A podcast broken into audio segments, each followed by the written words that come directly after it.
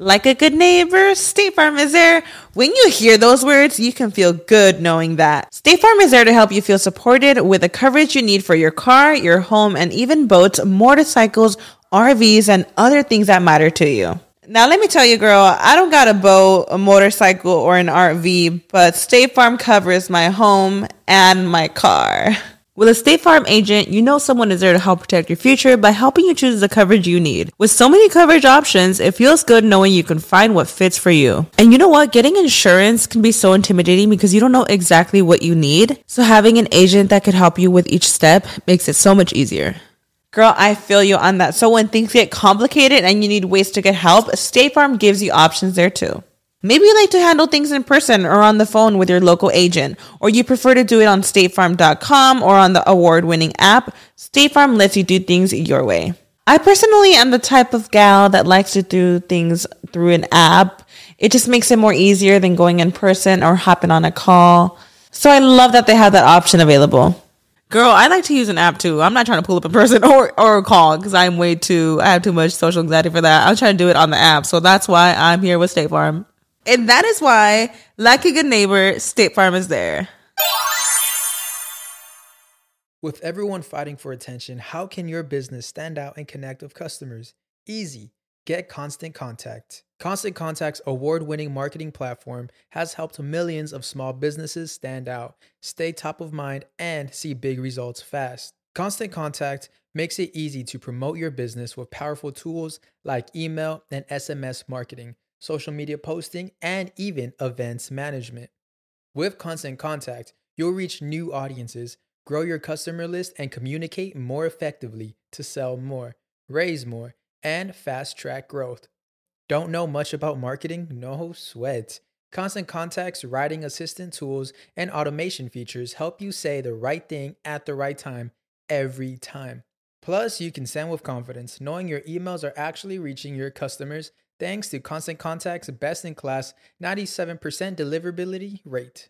I'm a small business owner and I believe that this is a great tool for other small business owners. In small businesses, you need to create a team. And if you're starting by yourself, Constant Contact can be the team that you need. Tackle any challenge with Constant Contact's expert live customer support. Plus, everything's backed by the 30 day money back guarantee. So get going and start growing your business today with a free trial at constantcontact.com.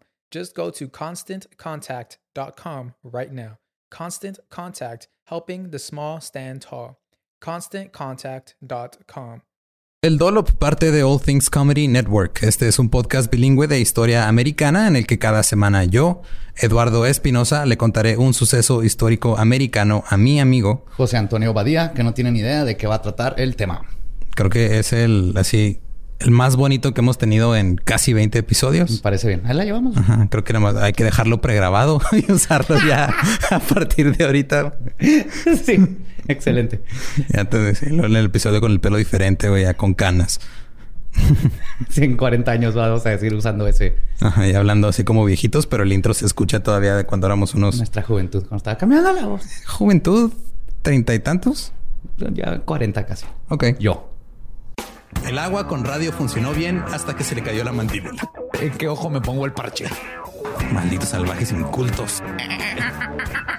Pagaba 25 centavos a los niños de la localidad por cada perro o gato que le llevaran. No, espérate, ¿qué? El parque se hizo consciente, el parque probó la sangre, güey. ¿De qué se va tan... Lo bueno es que nada más te trabas cuando lees, ¿verdad? Sí, sí, sí.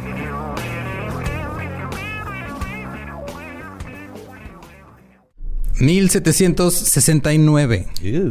Francia. Esto empieza en Francia y luego termina en todos lados. Esto suena que va a estar chido. Estos son los años chidos y en Francia. Eran, eran, los años donde no había baños y todo eso. Estaba chido. ¿Dijiste 1900 o 1800? Dije 1769. Nomás oí los últimos dos dígitos y dije, ¡uh! Nada más escuchaste 69 y te emocionaste. Píldora anticonceptiva, minifaldas, la era de los hippies y el rock and roll. Eh, no. no. Nicolás Joseph Cugnot construyó un triciclo enorme y pesado impulsado por vapor. Se creía que podía hacer recorridos de 20 minutos a unas 2.25 millas por hora, que son como 4 kilómetros por hora. El- el- es el abuelo de Johnny Knoxville. Casi, casi, güey. Y podía cargar hasta cuatro personas. Lo podías usar 20 minutos, luego lo tenías que dejar de usar otros 20 minutos, como que para que se enfriara, y luego lo podías volver a usar otros 20 y así. Algunos lo consideran el primer automóvil verdadero. Otros se pusieron a construir sus versiones del automóvil. Para 1800 ya había autobuses de vapor en París. En 1805, el inventor estadounidense Oliver Evans fue el primero en operar un auto motorizado en la carretera en los Estados Unidos. Había construido el motor de vapor de alta presión en 1801, pero no podía convencer a las autoridades de, lo que, de que lo dejaran usarlo en el Pennsylvania Turnpike porque podía asustar a los caballos. Pues sí, güey. Sí, los caballos y la tecnología no se llevan bien. Nunca se han llevado bien. Entonces utilizó el motor para hacer otras cosas, como sembrar granos, conducir aserraderos y máquinas de dragado. Uh, ok. El dragado- Es el que saca lodo, ¿no? Y así. Sí, es el que limpia ríos y todo. Ajá. Sí, no es el que te hace drag. esa, no es, esa no es una máquina. Esa no es una máquina. Ese es un talento este, nato. Sí, está muy cabrón. Luego, en junio de 1805, terminó una chalana con motor de vapor y la llamó Oructor Amphibolos. Las chalanas son así como balsas. Ok. Eh, medía 9 metros de largo y tres y medio de ancho. Le puso llantas y fue el primer vehículo anfibio. güey. Funcionaba en tierra y en agua. Estamos hablando de hace 215 años. Güey, ¿por qué, se, ¿por qué salió de moda ese tipo de vehículo? Eh, probablemente porque era peligroso y Es más peligroso caerte en el agua si tu vehículo no flota. también porque este todavía no descubrían la gasolina. Sí, buen punto. Este fue el primer vehículo de carretera con motor en los Estados Unidos y lo manejó por las calles de Filadelfia. Otros también estaban creando sus propios vehículos de vapor. En 1863, Scientific American escribió acerca de las pruebas de un vehículo que pesaba 294 kilos y podía ir a 20 millas por hora. Frank Curtis de Massachusetts construyó un carruaje de vapor personal para un hombre en Boston. Sí, los mandaban a hacer, güey. Si yo quiero un carruaje de vapor, lo mandó a hacer. Le costó mil dólares al, al hombre que lo hizo, pero no pagó a tiempo. Y esa es la historia del primer embargo de un auto en la historia. sí. Ay, Los carros de vapor ligeros empezaron a construirse mucho en los, eh, en los 90s, de 1800, 1890. Los hermanos Stanley diseñaron y vendieron el primer auto de vapor ligero y lo llamaron Locomobile. Oh, Porque como- loco, señor. No, porque era una locomotora. Ah. Yo creo que está loco si se sube a este automóvil, señor. Le va a tirar el útero a su esposa. También. Eso también era parte de. Fue el primer éxito comercial de un automóvil hecho en los Estados Unidos. Se construyeron alrededor de mil unidades en el año de 1900, pero los locomobiles demostraron ser muy poco confiables. Eran difíciles de operar y les daba por incendiarse. Pequeño detalle. Pequeño detalle, de vez en cuando ibas tú manejando bien a gusto y se prendía en fuego. Mire, compa, este carro es 4x4, Ujú. anfibio, lo puede llevar al mar. ujú. Está bien chingoso. Viene en rojo, en azul, trae GPS. No es que a veces explota. Ah, pero trae GPS, entonces todo chido. Sí, ¿no? señor. O sea, mínimo, si, 60% de probabilidad que explote. mínimo si explota, ya sé dónde estoy. Si huele a humo, tire fuga. Es- Los autos de vapor tenían que calentarse por media hora antes de que pudieran manejarse. También necesitaban queroseno y gasolina para encender el piloto. Este o sea, era, todo un proceso. era un proceso muy cabrón. Yo me hubiera, para empezar, si tuviera un auto de vapor, cuando, me- cuando fuera a pedir queroseno, me cagaría de risa. Y luego ya este voy se lo pongo al carro. Bueno, no me puedo reír tanto porque yo tenía un carro que le tenía que poner una piedra en el acelerador y luego irme al, al este al carburador y luego moverle ahí a mano y luego agarraba, entonces empezaba a acelerar, entonces tenía que correr y quitarle la piedra del acelerador para echarlo a andar. Entonces, no, no ha cambiado mucho la tecnología. No, la neta no. Pero el motor de vapor no era el único diseño. También había eléctricos y de gas. Había muchos empresarios en los Estados Unidos construyendo autos. Para 1898 se calcula que había alrededor de 100 compañías que eh, habían sido crea- creadas para construir y vender autos. A principios del siglo XX, el 40% de los autos en América tenían motores de vapor, el 38% eran eléctricos y el 22% restante usaban gasolina. ¿Eléctricos? Eléctricos. ¿What? Sí, tú mamando a Tesla y este pedo es viejísimo, güey. ¿Y lo, cómo lo perdimos? Lo que- Ahorita ¿cómo llegó a enterar? eso. Sí. Exactamente. Los eléctricos eran los favoritos porque los de gasolina eran poco confiables, eran ruidosos y vibraban mucho. El de vapor necesitaba mucha agua y fuego Y el eléctrico era fácil de echar a andar, era silencioso y no necesitaba tanto mantenimiento. El primer auto con batería eléctrica fue construido por William Morrison en Iowa y podía llegar a velocidades de 14 millas por hora. No seas mamón. El problema con el auto eléctrico era la falta de infraestructura para cargarlo. No muchas casas tenían electricidad antes de 1910, solo el 3%. In- incrementó al 35% entre 1910 y 1920. Había 20 compañías que vendían autos eléctricos y había 33.842 registrados en los Estados Unidos. Tenían otros problemas que eran que el rango era muy corto, la velocidad era baja y tardaban mucho en cargarse. Porque la tecnología pues, no estaba todavía tan desarrollada. Básicamente el problema que teníamos con los carros eléctricos desde hace Hasta 15 años. Sí. ¿no? Además, había un tipo sobrevalorado de apellido Edison que estaba presionando para tener más autos eléctricos.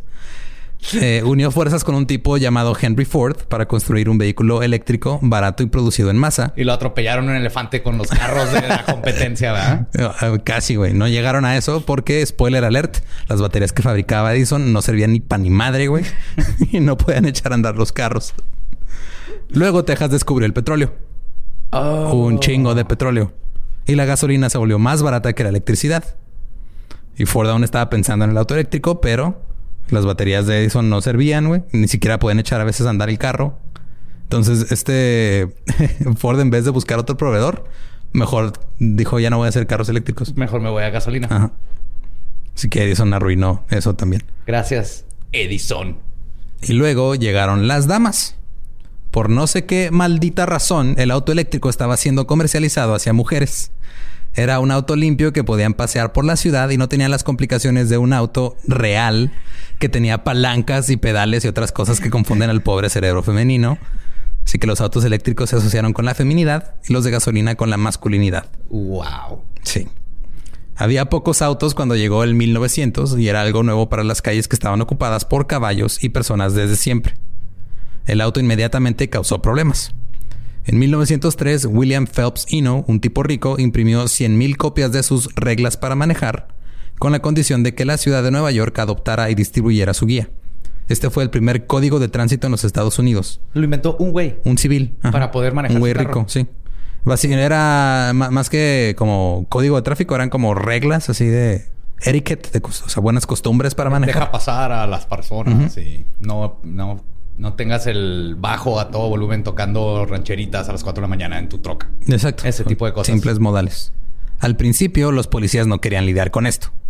Así como ahorita no quieren lidiar con su racismo sistémico y la brutalidad policíaca y todo eso. Pero ellos no eran tránsitos, no eran policías de tráfico. Ellos no querían meterse en ese pedo.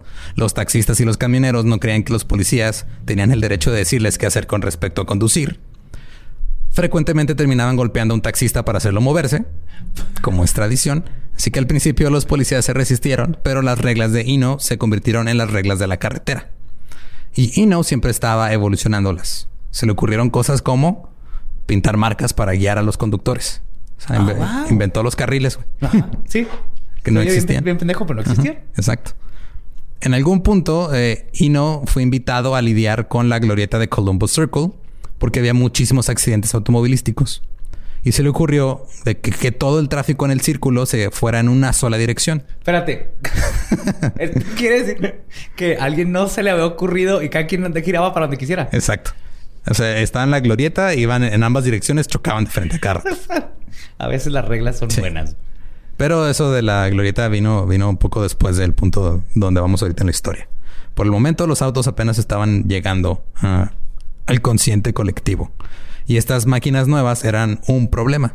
A la vuelta del siglo, las calles estaban compartidas por carruajes jalados por caballos, bicicletas y carretillas. Carretas de un solo caballo entregaban hielo, leche y bienes de todo tipo. Y luego estaban los peatones. Hasta este momento, los peatones reinaban en las calles.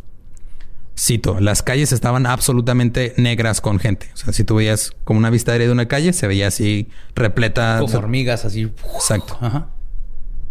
Las personas cruzaban las calles por donde se les diera la gana o caminaban sobre la mitad de la calle, así en medio, Como México. ajá, como, o sea, no usaban banquetas. De hecho, en muchos lugares no existían banquetas.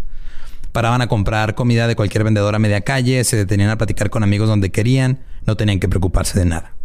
Cito, caminaban hacia la calle echando poco más que una mirada a su alrededor, a cualquier lugar y en cualquier ángulo. Los niños de 10, 12 o 14 años vendían periódicos, entregaban telegramas y realizaban mandados a media calle. No había parques en estas épocas, no había parques infantiles. No, el parque era la calle. Ajá. Las calles eran consideradas el mejor lugar para los niños. de cierta forma lo eran, lo eran.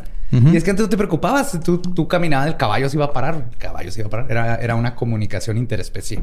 Y de hecho, no solo había gente, había un chingo de caballos. Eh, en Nueva York había entre 150 mil y 175 mil caballos. Chicago tenía 83 mil 330. Detroit tenía 12 mil y Columbus tenía 5 mil. Y tantos caballos significaban un chingo de mierda por todos lados. Me imagino. También había cerdos, ovejas y ganado caminando en la calle libremente. Y los cerdos normalmente vagaban por la ciudad de Nueva York en rebaños. Creo que este, comandos policíacos dicen ahora, ¿no? en ese tiempo todos convivían en libertad. Sí, todo chido. Eras un cerdo comprando leche, los gansos estaban haciendo, este, vendiendo cocaína ahí en la esquina. Las ardillas andaban huyendo de los granjeros. todo chido. Con los autos apareciendo en 1890 había que tener un poco de cuidado, pero eran tan escasos que no había mucho de qué preocuparse e incluso era noticia cuando aparecían. En 1896 el primer vehículo de gasolina fue conducido en las calles de Detroit. Se estaba moviendo a 20 millas por hora. Que son 32 kilómetros por hora, más o menos. En los periódicos de ese tiempo dijeron que iba, cito, desgarrando la calle a un ritmo vivo, esquivando personas y cosas. Que digo ya para la gente que no está familiarizada con la historia de Detroit, Detroit eventualmente se convertiría en Motor City porque ahí estaban todas las compañías de autos, todos los fabricantes americanos y luego se fue a la chingada con la recesión de este del 2008 fue en la, cuando no estoy seguro de 2008, pero sí fue en esas fechas. Sí, fue fue ya fue durante el, el primer este término de Obama como presidente. Ajá que fue, o sea, la que explotó todo el pedo del mercado de bienes raíces y se llevó entre las patas a los autos y Detroit este, apenas está recuperando casi Penitas. 12 años después y todavía están batallando un chingo porque este, todas esas compañías perdieron un chingo de, gente. Pero ahorita estamos en los 1900. Había mucho, había más carros cada vez, pero eran hechos a mano, güey. La gente los pedía, así iban con una compañía y los mandaban a hacer. No, no, no había producción en masa todavía. Sus dueños eran gente rica, era un lujo. De hecho, eran este, considerados peligrosos por las masas y les llamaban autos de placer porque se les veía como nosotros vemos a los yates ahorita, güey, como un lujo innecesario. Ya, era algo que tenerlo. Uf, uf ese güey de seguro vive en una privada y, y tiene sirvientes. Justo así era. En 1902, el auto número uno en ventas era el Oldsmobile. Vendieron 2.750 en ese año. Entre 1904 y 1908 había 241 fábricas de autos en Estados Unidos. Una era la Ford Motor Company, que empezó a funcionar en junio de 1903. Ford construyó ocho tipos de autos diferentes antes de diseñar el modelo T en el, en el 1908. El modelo T era barato y era hecho para las masas porque era la ya era cuando entró la revolucionaria producción masiva, las líneas de producción que... Que ya podían sacarlos para que todo el mundo tuviera su carrito. Sí, que ya tuvieran en existencia, que no fueran mandados a pedir. yo los voy construyendo, luego ya tengo un equipo de ventas afuera. Funcionaba con gasolina, no con baterías eléctricas culeras de Edison.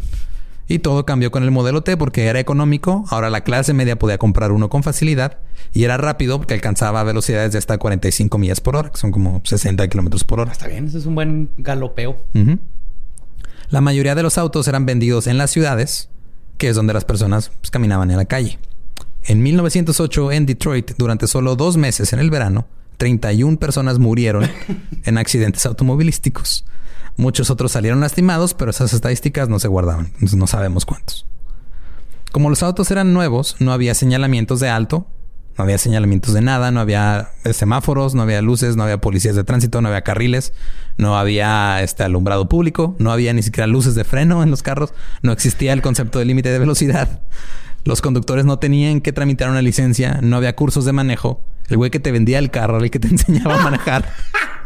Eh, compa, aquí prende. Ese, ese, ese, pedal hace que se vaya rápido, el de al lado hace que se vaya despacio. Es todo lo que necesitas saber. Vámonos. El que sigue.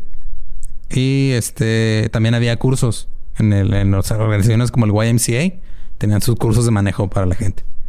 Las personas no entendían el concepto de la velocidad y dar una vuelta. sea, daban las vueltas sin desacelerar.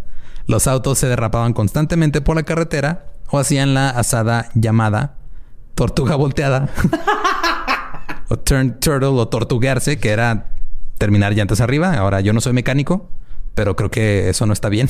No, creo que la, gravedad este, es mala para un automóvil al revés. Ok. Algo les pasa, ¿no? O sea, como que ya no avanzan. No avanzan y no se pueden voltear solitos como las tortugas. Es, un, es, un, error de diseño de los automóviles desde, que los este, hicieron. Si no se pueden voltear, este... O sea, no, no pueden voltearse como las tortugas ni como rockstars borrachos. La Detroit Free Press citó... Un automóvil con una pareja recién casada, varios invitados de la boda, tres niños y muchas botellas de licor dio la vuelta en la esquina de la Bell Avenue hacia Woodward la tarde del domingo e hizo una tortuga volteada a 40 millas por hora. Diez salieron lastimados. Tomar y manejar era legal. Porque es lo que yo estaba pensando. Todavía no hacían una conexión entre que podría ser peligroso. ¿Crees que creo que en esos tiempos nada era ilegal tomando? ¿Sí me entiendes? Podías tomar y, arrestar a alguien siendo policía, puedas estar tomando mientras firmabas leyes, puedas tomar y arreglar una fuga de gas. Puedes tomar mientras tomabas, todo era, todo, era mejor con alcohol. Sí, exactamente. Pronto se imprimió un boletín para conductores llamado eh, Sportsmanlike Driving o conducción caballerosa para explicar eh, los conceptos de la velocidad y la fuerza centrífuga para evitar el tortuguejo. La sociedad no estaba preparada para la explosión en ventas de los autos. Para 1909 había 200.000 autos en todo el país. Los políticos, la policía y los jueces discutían cómo lidiar con el problema. Nadie había tenido que lidiar con el concepto de los derechos de la carretera y de quién era culpable en un accidente. ¿Era culpa del peatón, que se tuvo que haber quitado del camino para evitar ser golpeado, o era culpa del conductor? Las cosas se voltearon rápidamente contra los autos. La opinión del público era que siempre tenía la culpa el conductor. Pues las calles eran la gente. Sí, las calles eran de la gente y llega esta máquina a apoderarse de lo que es tuyo y pues, ya no puedes. Sí, te tienen que defender la ley. Pero a mí lo que me preocupa es que ninguno de estos están platicando sobre los pobres caballos. ¿Qué pasó con miles y miles de caballos, Eduardo? Eh, de hecho, llegaremos a eso eventualmente. Oh. La mayoría veía el automóvil como algo malvado. Había editoriales y argumentos de la corte The Georgia Court of Appeals escribió en un juicio si todos los automóviles deben clasificarse como animales feroces y la ley relativa al deber de los propietarios de tales animales debe aplicarse. básicamente su lógica fue, es como si un güey anda arriba de un oso en la calle y si el oso va y se traga un niño, es culpa del güey. El güey que anda en el oso. Ajá. No del niño. por más sabroso que se veía para el oso. Sin embargo, no deben clasificarse como perros malos, toros feroces, mulas malvadas y demás, porque aparentemente hay una clasificación legal para cada animal ¿Mula feroz. mulas malvadas. o sea, mulas bien mulas. Ajá. Ay, yo, yo, me hubiera gustado haber sido el que clasificó estos animales iracundos. es una mula malvada, es un mapache malcriado, es una víbora virulenta. Todos como nombres de superhéroes de Stanley, güey, con la misma letra empieza el nombre y la descripción. Como Peter Parker y... Tienes que... Pero había un grupo más pequeño de personas con la visión de que el automóvil podría llevar a una vida mejor. Diarios populares como Harper's Weekly y Scientific American publicaron artículos ensalzando el automóvil y hablando mierda sobre el caballo. O sea, el caballo, ¿qué culpa tiene? Pero el caballo. Yo, regresaría a la vida. La vida sería mejor fuera de la caca, pero ya tenemos tecnología. Si tienes caballo, está bien bonito. Vas más lento, a gusto. Ahí puedes tomar y manejar porque el caballo es el que está manejando. No se puede decir es ilegal. Güey. Pero si te quedas dormido en el caballo, el caballo va en el carril. Hace poco, te está hablando de los últimos cinco años, hubo una nota de un güey que andaba en un rancho pedo, se subió en el caballo y el caballo lo llevó a su casa, pero lo paró la policía y lo arrestaron por estar pedo en un caballo. Todos modos aplica. Sin orden de cateo, eso está mal. La policía está, está cruzando líneas.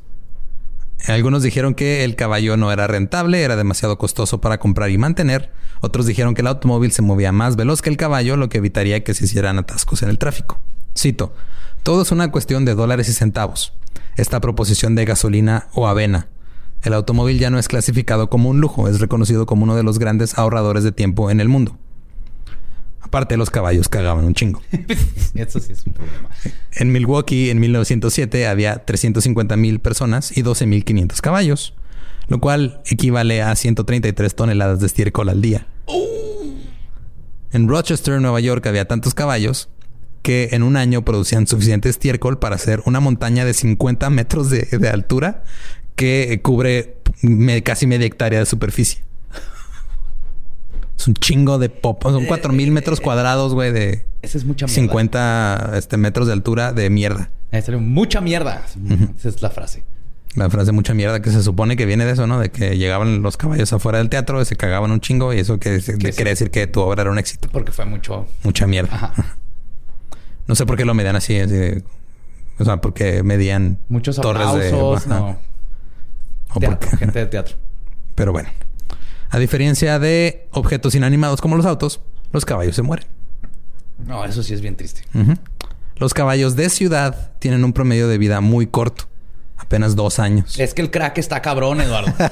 en la ciudad el- el- hay pandillas, se meten en pandillas de caballos y le- se le meten en problemas, terminan en las drogas. Y luego... ¿Que no es la heroína le dicen horse? Sí, sí, ¿verdad? sí. ¿Ves? Sí, la heroína... Por, eso, por eso la vida de un caballo de ciudad es, es- es difícil. Las calles estaban pavimentadas, algunas estaban empedradas. Entonces los caballos se tropezaban, se caían. Si se les rompió una pata, se les disparaba ahí mismo y ahí los dejaban, güey. Ahí los dejaban. Los dejaban tirados en la calle. En Chicago en 1912 se quitaron 10.000 cadáveres de caballos de la calle. Oh my God. Y aquí me vas a decir que fue es donde se fundó McDonald's. No, pero Arby's tal vez. Otros hicieron el argumento desquiciado de que tener caballos muertos y mierda por todos lados era un problema de salud y los carros podrían aliviar eso. A los caballos se les echó la culpa por el cólera, la tifoidea, fiebre, la disentería, diarrea infantil y de todo esto debido a las moscas que atraían. Una compañía de seguros hizo un estudio en 1890 y concluyó que las personas viviendo y trabajando cerca o en establos tenían mayores tasas de enfermedades infecciosas. Que eso es, Pues eso sí, es estás- cierto. Estás, estás en- con popó y moscas y cosas. Sí, de hecho, la mosca era llamada la reina del montón de estiércol. Y estamos hablando antes del jabón. Sí, Y cuando lavarte las manos, higiene básica. Sí, todo eso no existía. Entonces, para deshacerte de las moscas, tenías que deshacerte de los caballos. Claro. Ambos lados del argumento pelearon en las noticias y en la corte. Mientras tanto, el número de peatones y niños que eran atropellados subía y subía. Esto era un nuevo tipo de muerte masiva que interrumpe el estilo básico de vida para muchos. La mayoría de los que morían vivían en la ciudad. Las personas rara vez culpaban a los peatones, quienes se cruzaban la calle como si nada, sin voltear a ningún lado. Las personas solo echaban la culpa a la nueva parte de esta ecuación, el automóvil. Es algo, eh, o sea, ambas partes tienen que hacer lo suyo. Es lo que nos vamos a dar cuenta conforme avanza el episodio, güey. O sea, es, es un pedo de... Eh, Sí, sí, tampoco de- no te... No, no, si ya sabes que andan esas chingaderas Porque ahí. llegaron a pelear así de... Yo tengo derecho de a caminar donde quiera. O sea, estaban pidiendo el... Yo tengo derecho de, de que me mate un carro. Así como hace poco se iban a protestar. Yo tengo derecho que me mate el COVID. No me, no me hagan quedarme en casa. Ándale. Sí, a los gringos les mama pelear por su derecho a morir. Sí, por su derecho a valer verga. El exceso de velocidad era visto como la razón de la mayoría de los accidentes. En Detroit no había ningún tipo de regulaciones a los autos hasta 1909. Y Detroit no era como Nueva York, donde los ricos tenían autos. En Detroit era la clase media quien los compraba. La ciudad puso un límite de velocidad para que siguieran el ritmo de los carruajes de caballos. El límite era de 5 millas por hora, Cinco. 8 kilómetros por Ajá. hora. Lo único lo que... es- es- eso es yo corriendo al baño porque estoy cagando. Ajá. Más o menos. En velocidad. Y este no me consta, pero asumo que no cagas tanto como un caballo. No. Simple, eh, era simple, perdón, solo tenías que hacer que las calles fueran tan lentas como eran cuando las personas no estaban siendo atropelladas. O sea, el problema era, vamos a hacer que todo, vamos a hacer que el carro viaje a la misma velocidad que una persona para que no haya pedo. Esto fue fácil de imponer ya que en 1910 el auto no era esencial y todos pensaban que obligarlos a ir más lento funcionaría. El auto aún se veía como una herramienta innecesaria y como un lujo. Pero desafortunadamente los carruajes eran tan lentos que los pocos autos que sí había en la carretera se apagaban porque no podían ir tan quedito porque se les apagaba el motor. de clutch, ¿no? En esos tiempos el mantener el clutch. Y la velocidad este, se convirtió en un problema. O sea, tenían que ir a más de 5 millas por hora. Haber sido un desmadre de tráfico. ¡Quítate, pendejo! ¡Tú a la verga! Buenas peleas de tráfico. De hecho, sí, o sea, todo el pedo con los caballos era eso. O sea, que pues, tú tenías a tu caballo, pero también lo veías. eh, Pues, era- no los saltaban tan chido, eran bestias de carga. Sí, ya no era, ya no era esta relación hombre-animal como en el viejo este, donde era tu mejor amigo. Sí, entonces la, neta les valía madre. O sea, nomás era, tengo este caballo para que me lleve para allá. No es, ah, tengo este caballo y es mi amigo. Mejor amigo. ajá. Vamos a tener aventuras. No era así. Entonces el tráfico cada vez era más grueso, más difícil. Y en los lugares en los que se aplicaron las leyes de tráfico, si la ley era quebrantada, el castigo era muy severo para los conductores. Multas muy altas, cargos de homicidio involuntario o asesinato si un peatón moría atropellado. Ay. En una sola tarde en Detroit, la policía arrestó a 450 personas acusadas de exceso de velocidad y las llevó ante un juez. Al mismo tiempo, si alguien ¿Cómo era- medían el exceso? ¿Se chupaban el dedo cuando pasaba el Sí, carro? con el aire, ¿no? así nomás era. Yo creo porque no había manera de. No, no, era como a ojo de buen cubero, así. Como ahorita. De hecho, yo estoy seguro, estoy seguro que tuvo que haber mínimo un caso de alguien que se resbaló con, en su carro con caca de caballo, caballo? y tortugueó, güey. Es muy probable, güey. Es muy, muy probable. pasó y fue graciosísimo. Al mismo tiempo, si alguien era atropellado por un automóvil y quedaba lisiado de por vida, el máximo cargo que se le podía imponer al conductor era conducir de manera imprudente y una sentencia de 15 días. Entonces, si matabas a alguien, sería un pedote, pero si quedaba lisiado de por vida, no había tanto pedo. Al revés de ahorita. Ajá, es como cuando fuimos una vez a, a Casas Grandes, que creo que lo contó Borre en Leyendas, ¿Qué- cuánto? que, que salía bien barato atropellar a una persona. Salía más barato que el, que el exceso de velocidad. Ajá. El pasarte un alto. En Nueva York, para mantener a los adultos mayores a salvo, se creó el Broadway Squad, que era el escuadrón Broadway, que no eran actores que bailaban, no eran flash mobs. Eran 12 oficiales que se dedicaban a ayudar a las personas mayores a cruzar la calle para que no los mataran los autos. Qué padre. Véngase, abuelita. Ujú. Agárrame el brazo. Vamos a... No, gracias. Ya comí. Ya comí, abuelita. No, no. Ok, ahí voy ahí. Ahí voy a comer su pastel. Luego se creó. De hecho, yo creo por eso eran 12, güey, porque pues, se, lo, se llevaban. En, en cada momento había cuatro que estaban comiendo o tomándose una taza de té con alguna abuelita sí, sí, que tú, acaban de tú adoptar. ayudas a una viejita y vas a terminar comiendo. Es la ley de la vida. Es lo mejor que existe en el mundo. Luego se creó el Traffic Squad. Se turnaban en grupos de cuatro, cubriendo la intersección más transitada donde ocurrían muchos accidentes. Los policías de Detroit crearon señales con las manos para lidiar con los autos. Cito, la mano levantada es la señal de alto, la mano que se balancea sobre el cuerpo es la señal de avanzar. Los peatones se detenían para verlas a los policías hacer estas señas. Este, pero nadie tenía, o sea, nadie de los que iba manejando tenía puta idea de qué, qué significaban las señas. Entonces empezaron a hacer las señas, pero no le dijeron a los que iban manejando.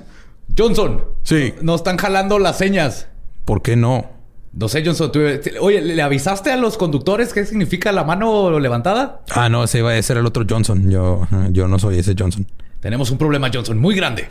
sí, Eh, Los concito, los conductores que notaron las señales de los oficiales no parecían entender lo Nomás que sacan querían. la mano y dan un high five, ¿no? Casi, Yeah. casi, güey. Y se pasaban de largo, lo que hacía necesario que el oficial de tránsito corriera detrás de ellos y les explicara el significado de la señal. Y los oficiales tuvieron que mostrar paciencia considerable. Te tenías que ir atrás de, eh, te estoy diciendo que te pares. Cuando te hago así es que te pares. En 1913, el New York Times eh, publicó... Ay. Me atoré el eructo. publicó un sutil artículo titulado La cosecha de la muerte del automóvil se duplicó en tres años. Ay. Según el artículo, la Sociedad Nacional de Protección de Carreteras de Nueva York y Nueva Jersey comenzó a mantener registros de automóviles en 1910. El 95% de las muertes fueron peatones atropellados en las calles. Hubo un aumento en las muertes durante los meses de verano, cuando las personas salían más de sus casas y los niños tenían más probabilidad de estar jugando en la calle que estar en la escuela. Estás haciendo el, el fucho, güey. Carro, carro, carro. Quitas las porterías. Pero acá todavía no había ni palabra para carro ni para portería, güey. No. Nada más pasaba el otro güey.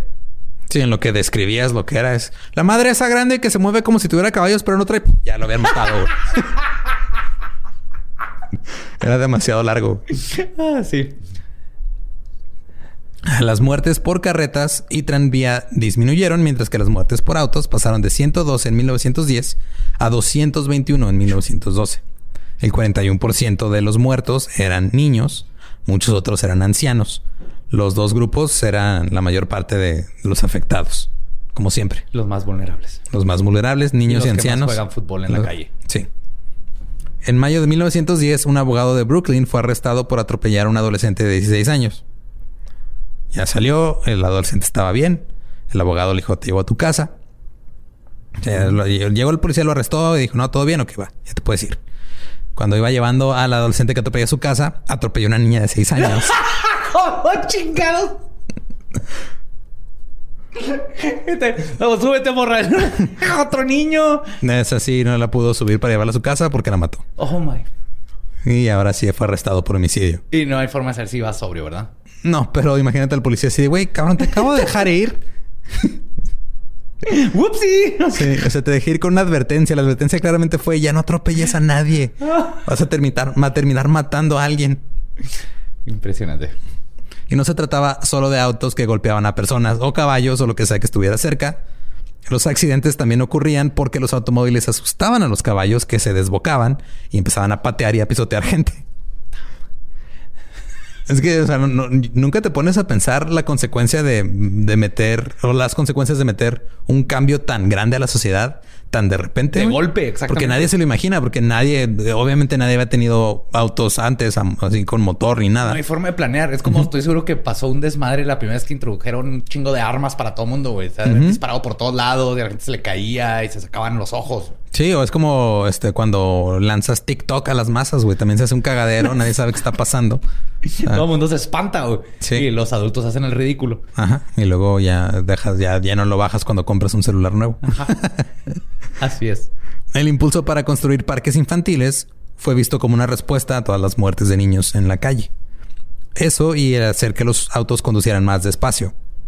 En Nueva ¿Todavía York, más? este, sí, pues es que es lo que querían, o sea, querían que anduvieran quedito, güey, a 5 o 10 millas por hora máximo para evitar matar a la gente. En Nueva York, muchos de los conductores eran choferes pagados, porque la gran mayoría de la gente que tenía carros era gente de dinero, entonces le pagaban a su chofer. Un artículo en el New York Tribune dijo que había una ola creciente de ira contra los choferes. El artículo continuó diciendo que conducir realmente hacía que la gente quisiera chocar contra cosas. Y cito, algunos conductores de automóviles disfrutan de su trabajo mortal.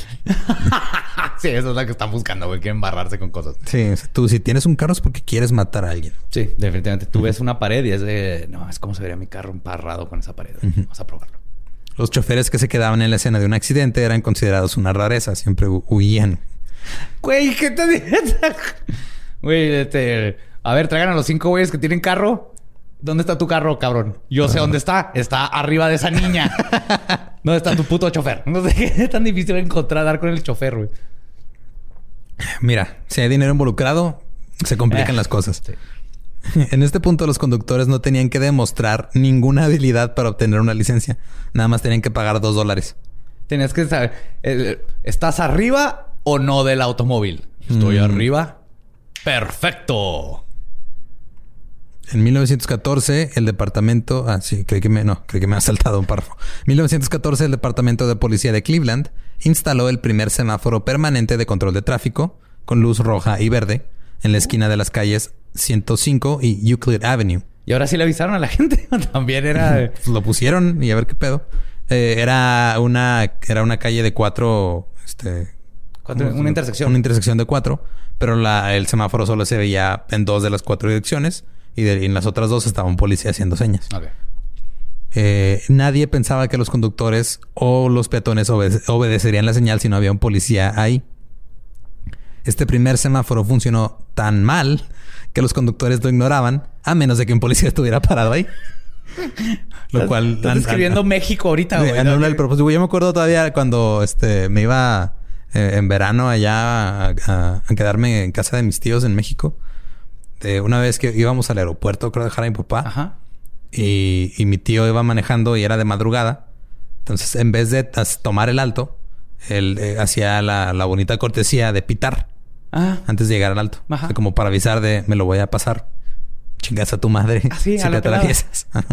Porque era de madrugada y no había tanta gente y nomás. O sea, aparte de que eran como las 5 de la mañana, gente todavía dormida.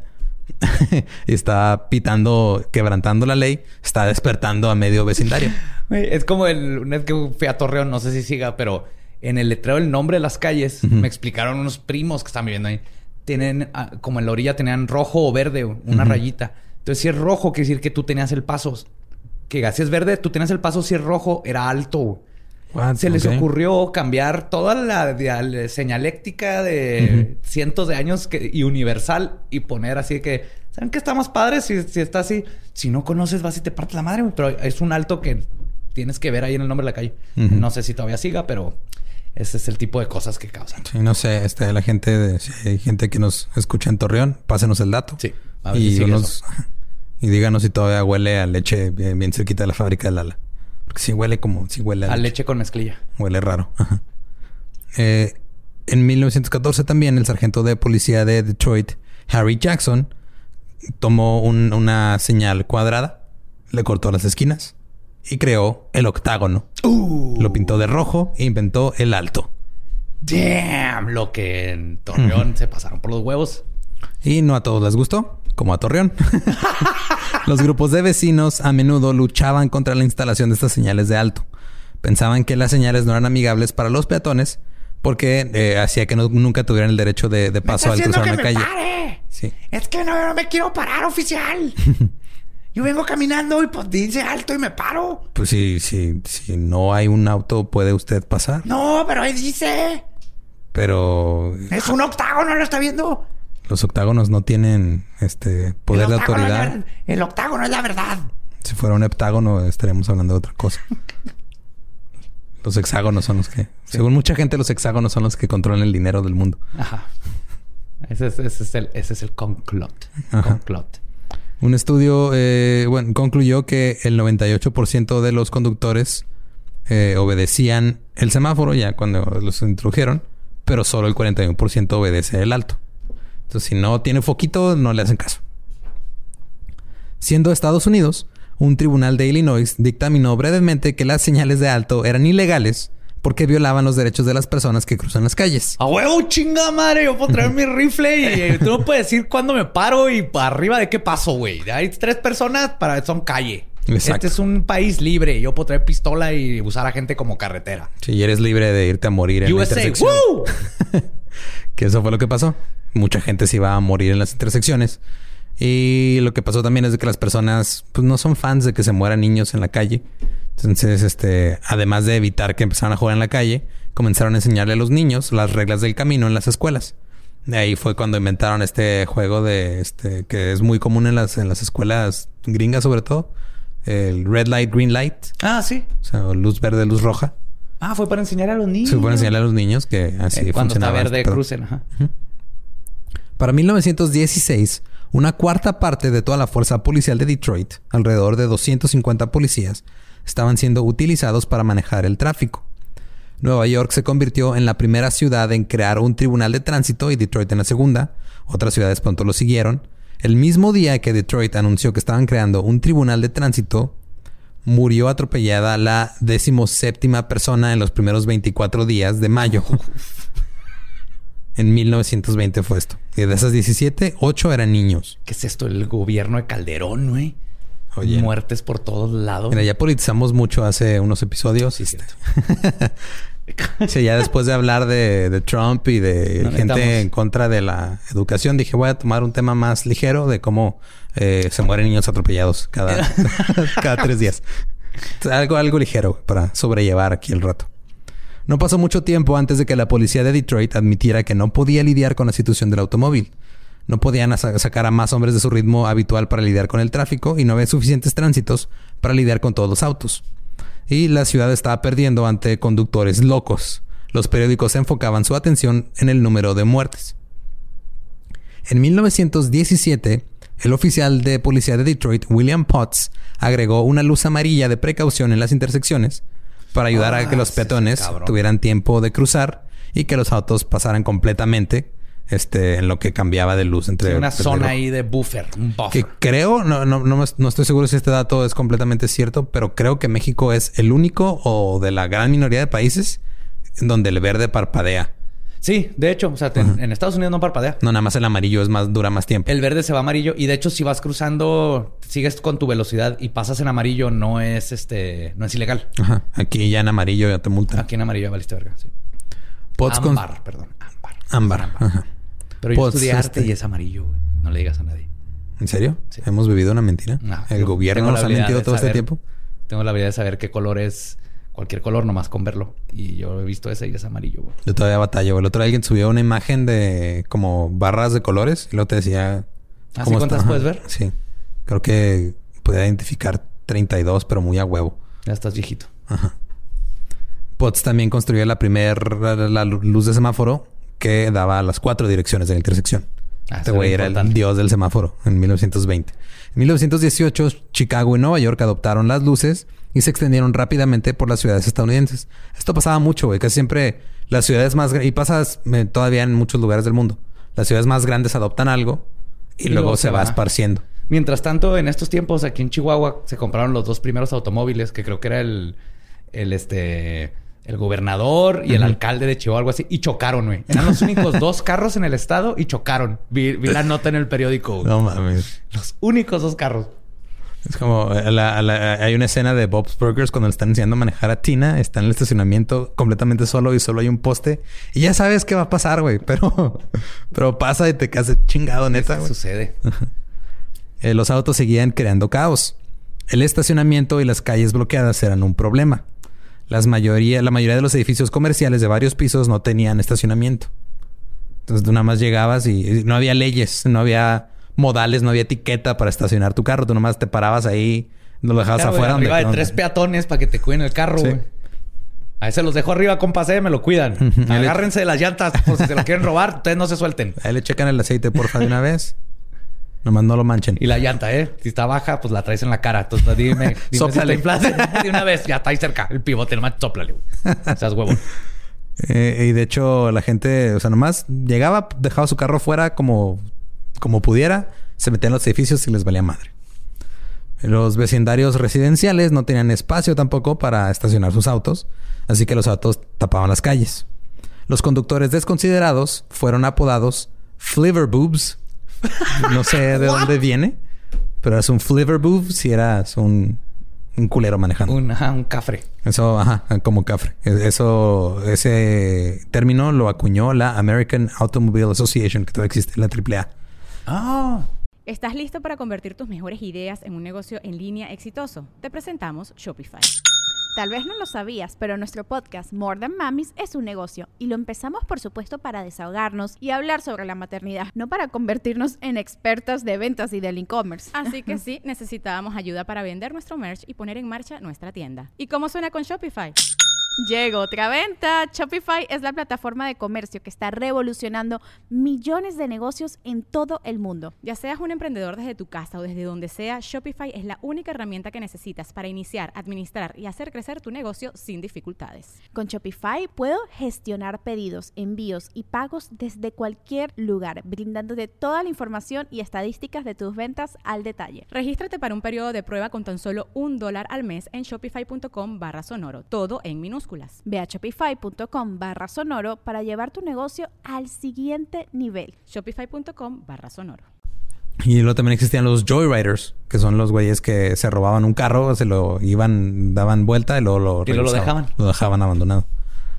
Eh, también eh, empezaron a surgir términos como Roadhogs, que son los cerdos del camino, Ajá. Speed Maniacs, que son maníacos de la velocidad, y los Sunday Drivers, que son los conductores de domingo, que era como cuando te ibas a dar la vuelta en tu carrito nada más, porque Que ahorita todos esos términos se usan.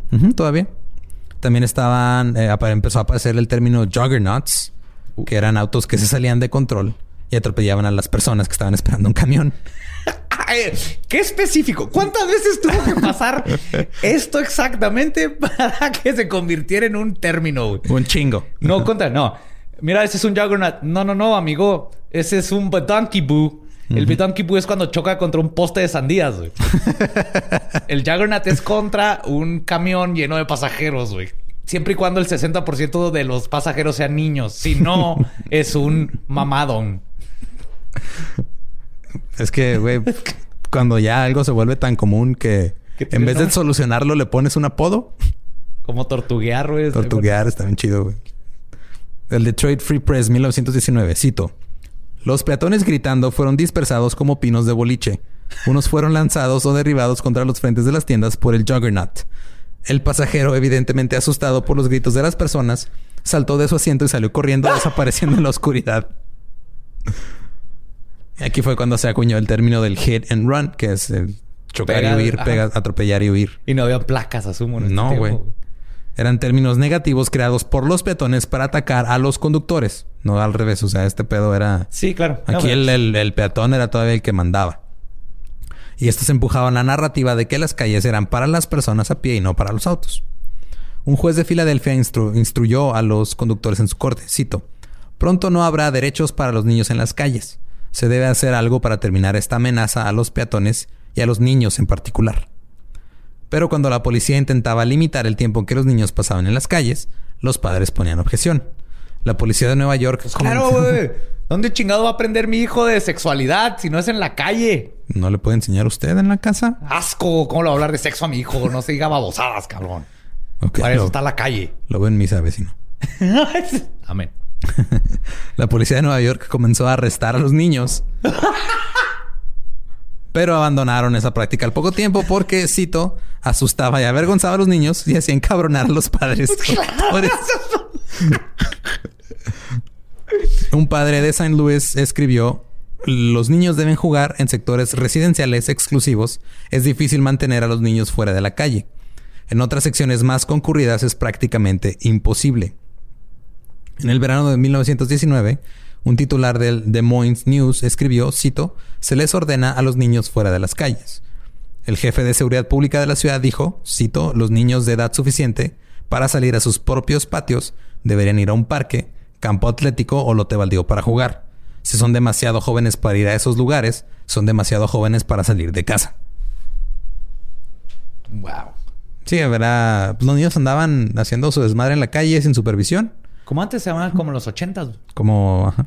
O sea, gracias a esos niños que andan haciendo su desmadre, güey, lograron matar a pinche Pennywise, güey. Exacto. Si los hubieran metido a su casa, ese payaso seguiría matando gente en Derry. Ujú. De hecho, este.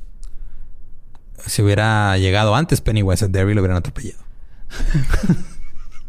Todo hubiera sido más fácil. Hubiera sido una novela súper corta, ¿no? De casi mil páginas. Sí, entonces cargaron al payaso.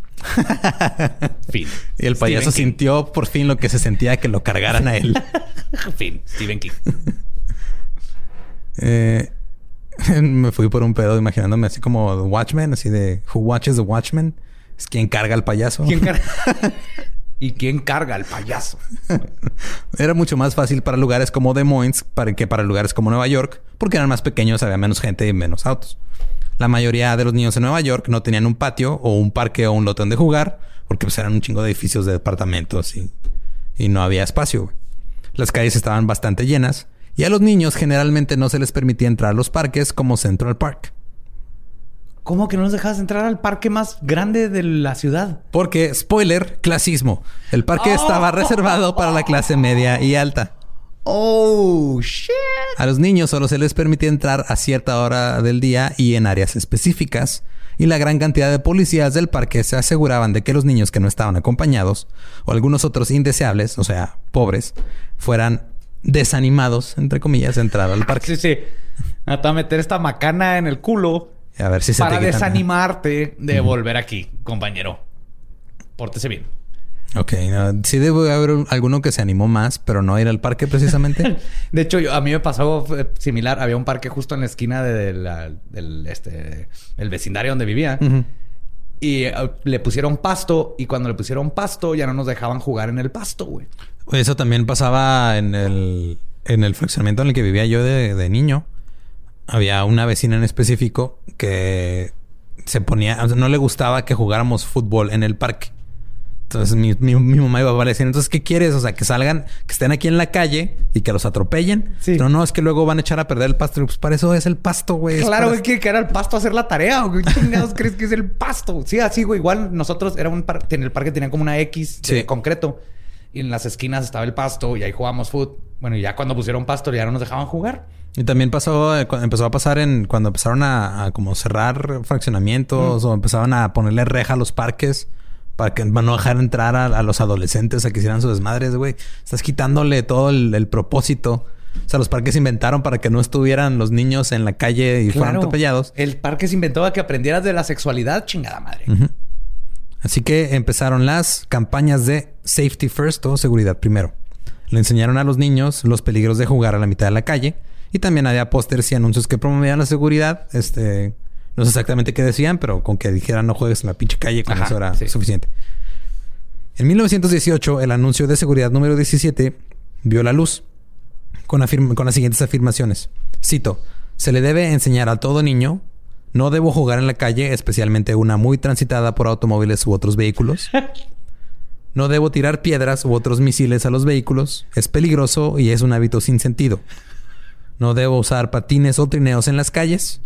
Debo quedarme en el lado derecho de la calle y cerca de la banqueta mientras ando en bicicleta. Ok, ese último tiene todo el sentido. Dar el de no aventar piedras. Los niños de los vecindarios empezaron a buscar calles que no estuvieran tan transitadas.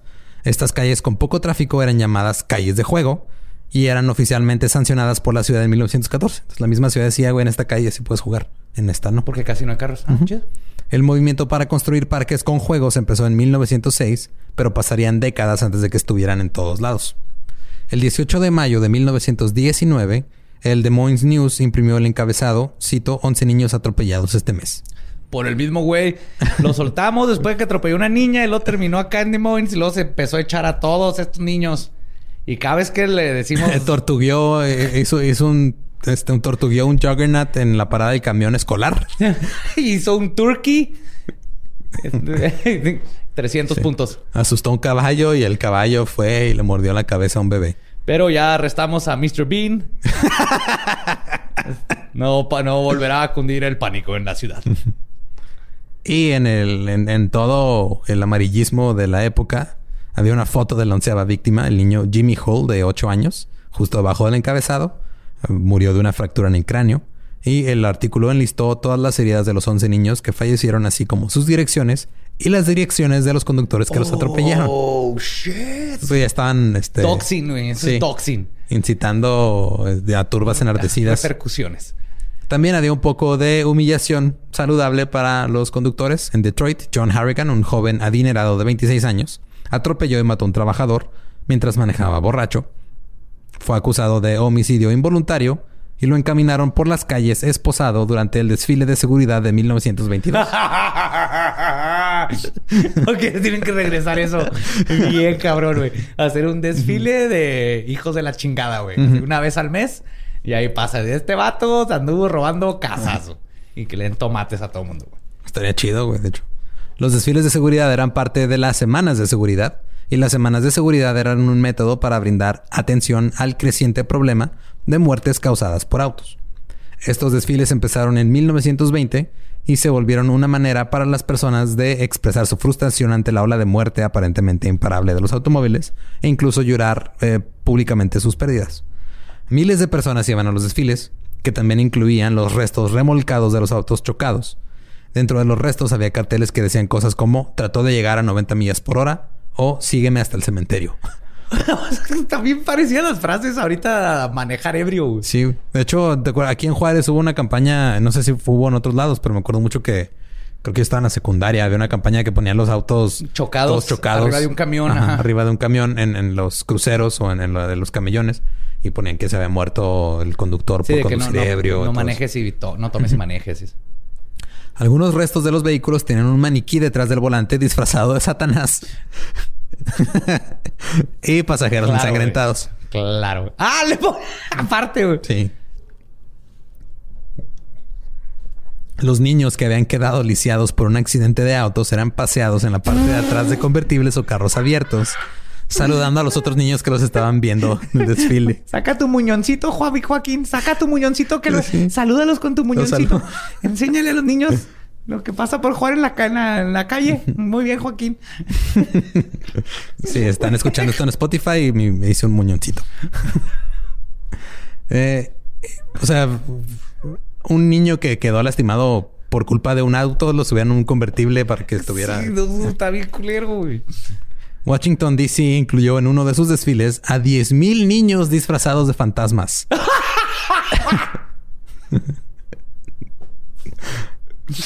Para traer la atención el Para nuevo problema en el Estados problema. Unidos, los poltergeists. Gente, yo sé que están preocupando porque están matando a sus niños en las calles, pero hay un terror invisible, se llama el poltergeist. y se está robando el azúcar de las casas. Y detrás de los niños que representaban a cada muerte del año, estaban las madres afligidas de los niños que murieron. O sea, la parte de hacer mar... eran las mamás de de veras. Sí, o sea, los 10.000 niños iban ahí representando a los que habían muerto y atrás iban las señoras llorando sus pérdidas, güey. Mames. Bueno, qué, qué fuerte ver eso. Está, está culero la Sí. neta. Y este, la mitad de los niños asesinados por autos habían muerto en la misma cuadra donde vivían. Es como ahora que dicen que, o sea, es muy, muy probable que si te mueres en un accidente sea bien cerquita de tu casa. Ajá. Las ciudades tenían concursos de pósters para la semana de seguridad. Cuando Milwaukee tuvo su concurso, los ciudadanos enviaron diseños horribles de las víctimas de accidentes de autos. Una era una ardilla atropellando a niños. Dentro de un forti, güey. El ganador fue escogido por un periódico local. Era un dibujo de una madre desconsolada sosteniendo el cuerpo ensangrentado de su hijo. La sangre estaba en su ropa y sus piernas.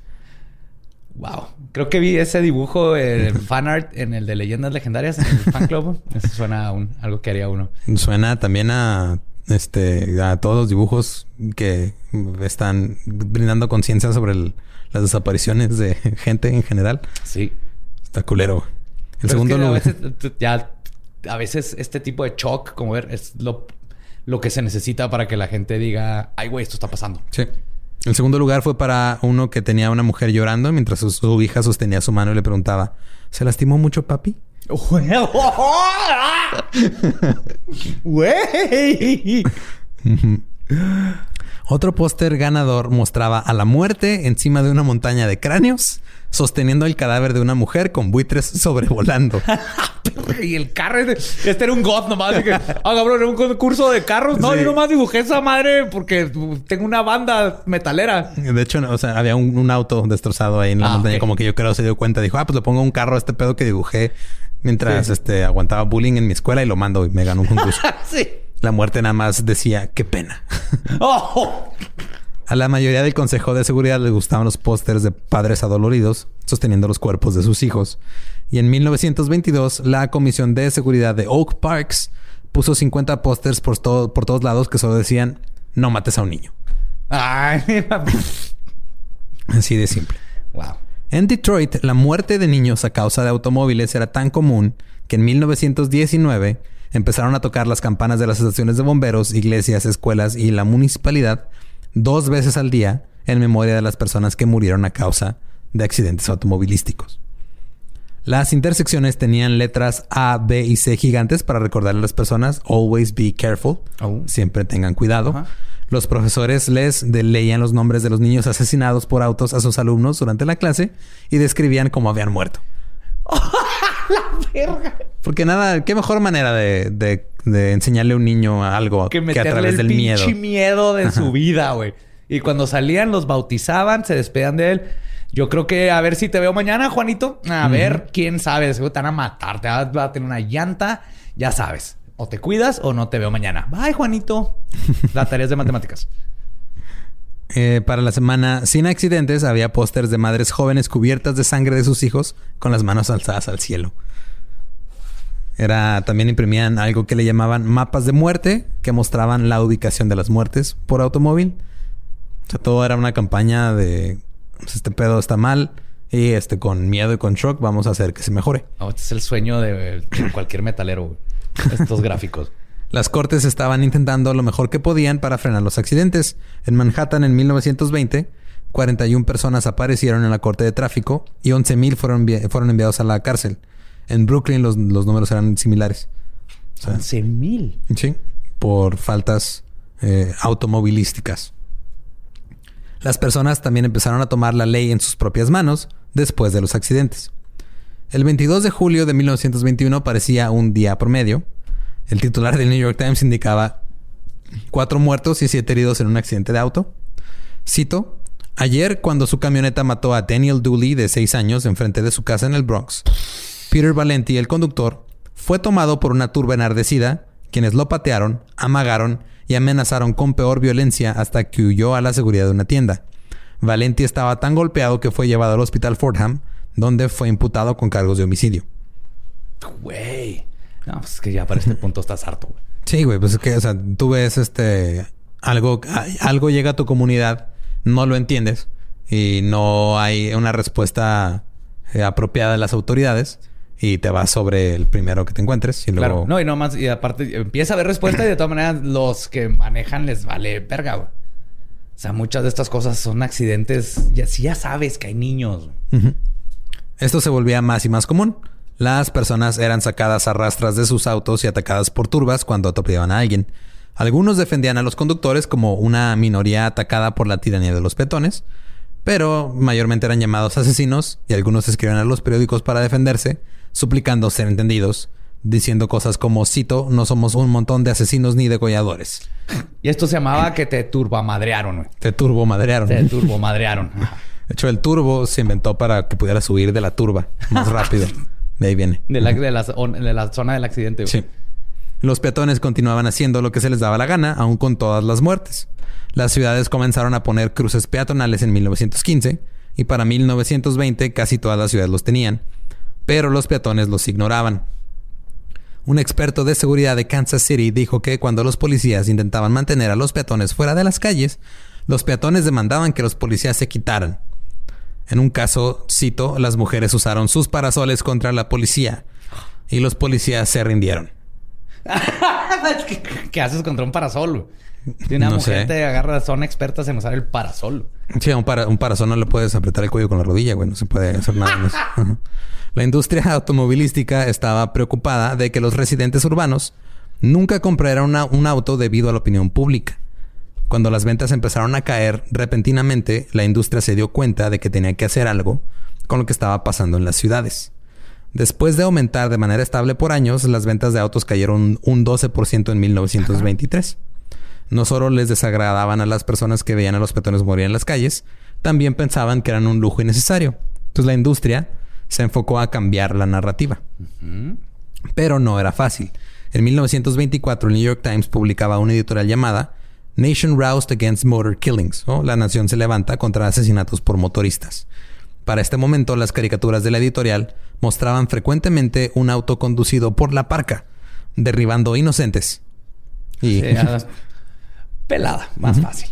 Comenzaba diciendo, cito, los horrores de la guerra parecieran menos terribles que los horrores de la paz. no se pamaron.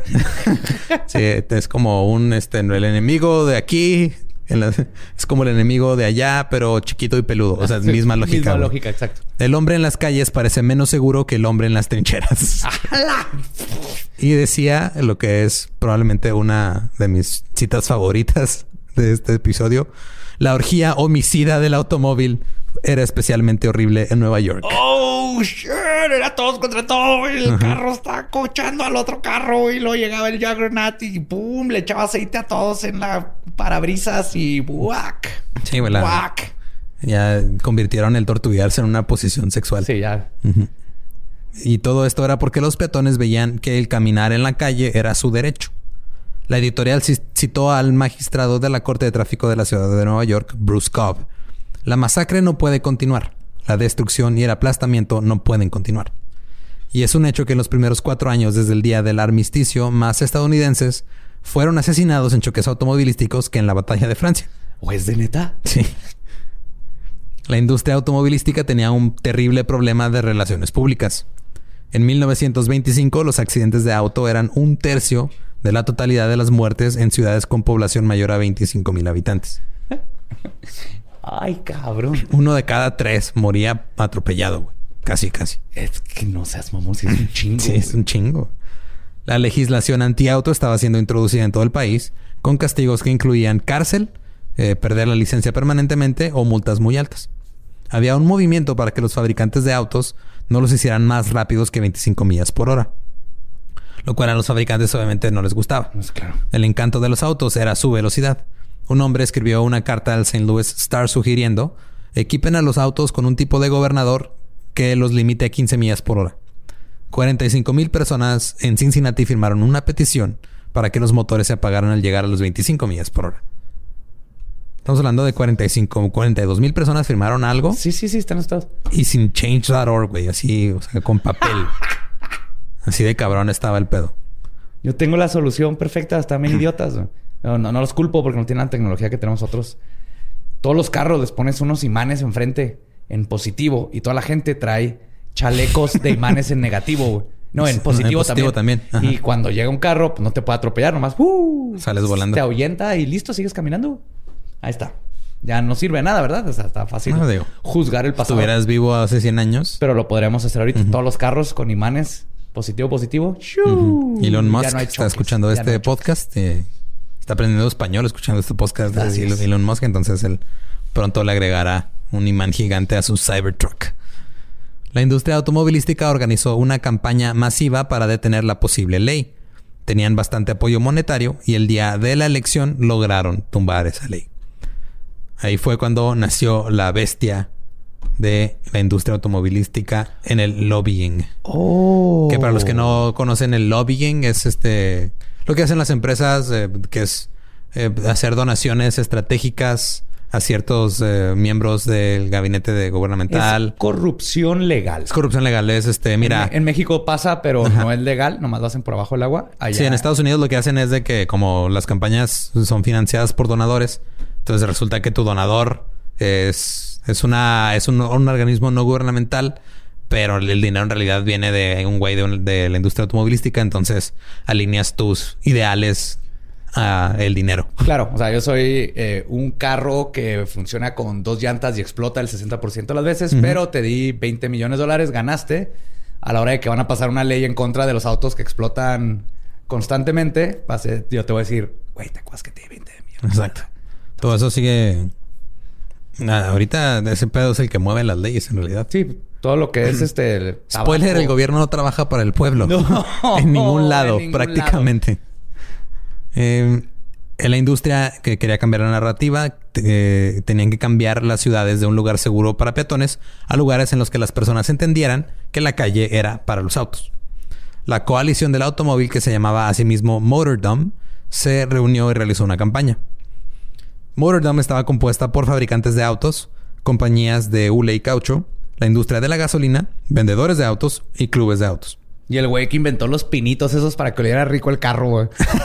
Eh, güey, puedo estar en su, puedo estar en su club. Yo, yo soy el de los pinitos. Ah, güey. no mames, tú ¿Te eres güey, tú eres el de los pinitos, Sí, no güey, mames. sí, güey, para lo- pues poner el carro y ya Sí, no. güey, ¿sabes? La- ya no huele a todos esos güeyes que atropellaste Ajá. y traes uno atorado atrás. Ya no huele, huele a pinito. Sí, güey. el, el- el- una vez yo atropellé a un niño de 16 y una de 6 años, güey, que le puse un pinito y en Ah, chinga tú eres. Mr. Bean. Simón, ajá, estuvo chido.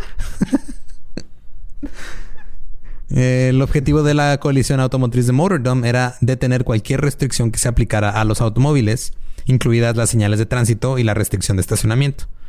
Cualquier restricción era una vi- violación a lo, a lo que ellos veían como su derecho a la carretera. El objetivo sería convencer a todo mundo que las calles estaban hechas para los autos, no para las personas. Y que si te atropellaron es tu culpa. A la madre. O sea, eran, eran dos extremos. Lo- sí, es lo que iba a decir, es que se van al extremo completamente. Su primera arma era el ex ejecutivo de Ford Motor Company, James Cousins, un canadiense bajito que fumaba como chimenea y fue uno de los ejecutivos más hostiles de la industria automotriz. Había trabajado para Ford durante años, pero renunció después de un pleito a gritos. Luchaba contra los sindicatos y ahora se enfocaba contra los peatones. Claro. Cousins se convirtió en el comisionado de ferrocarriles callejeros de Detroit y más tarde en su alcalde. En sus puestos de poder, insistió en que los peatones adultos eran tan culpables como los conductores que, de- de- que causaban accidentes. O sea, tenía la misma culpa el que manejaba que el que caminaba. Porque estaban cruzando la calle descuidadamente donde quisieran y estaban haciendo algo que él acuñó el término del jaywalking. Oh, jaywalking, ajá. Que de hecho tiene, se escucha inocente, pero no es tan inocente. Es medio racista, ¿no? Algo así. Ah, Más o menos, es, es como clasista el pedo. Ah. Eh, uno de los objetivos de Mordom era popularizar el término como una asociación negativa con los peatones. Oh. Proviene del término jay, que significaba palurdo, que es una persona ignorante del campo. Ok. Entonces, jaywalking es estás caminando como un pendejo campesino. Ya. Que los que no saben, jaywalking es cru- no cruzarte por la esquina. Por la esquina, donde- ajá, por, por- las esquinas por donde está marcado que debes Así que te cruzar. pueden multar por hacer eso.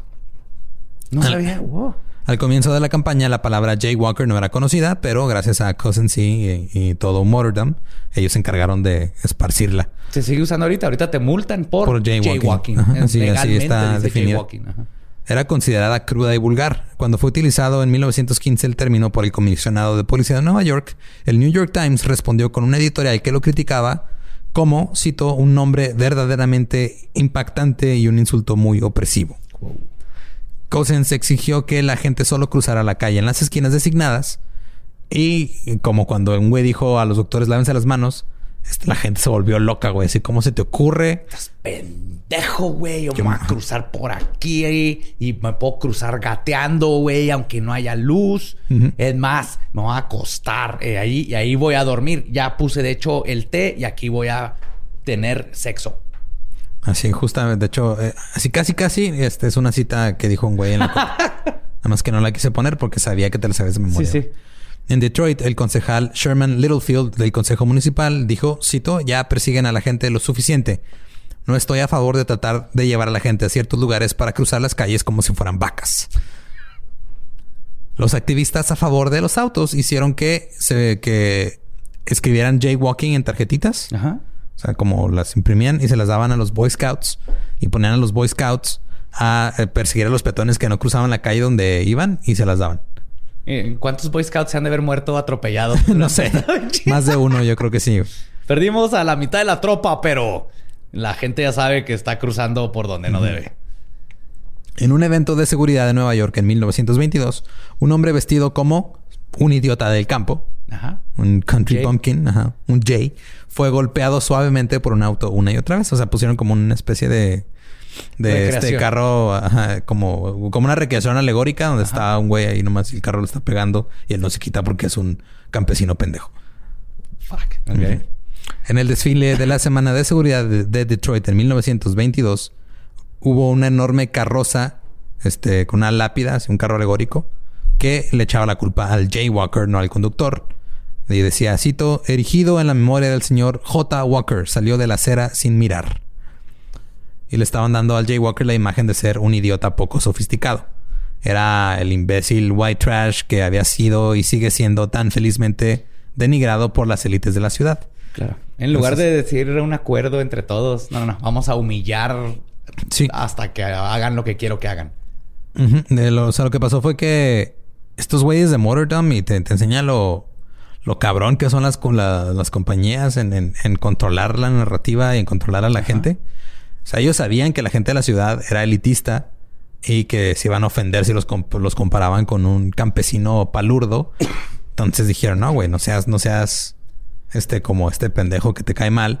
Tú eres chingón, tú eres sofisticado. Tú Entonces sí vas a usaron- cruzar ajá. por donde nosotros decimos. ¿eh? Exacto. Entonces, este, usaron su elitismo en su contra para manipularlos, básicamente. O sea, está cabrón. Sí. Para 1924, el término jaywalker apareció en el diccionario. Con la definición de es una pues, aquella que aquella persona que cruza una calle sin observar las normas de tránsito para peatones.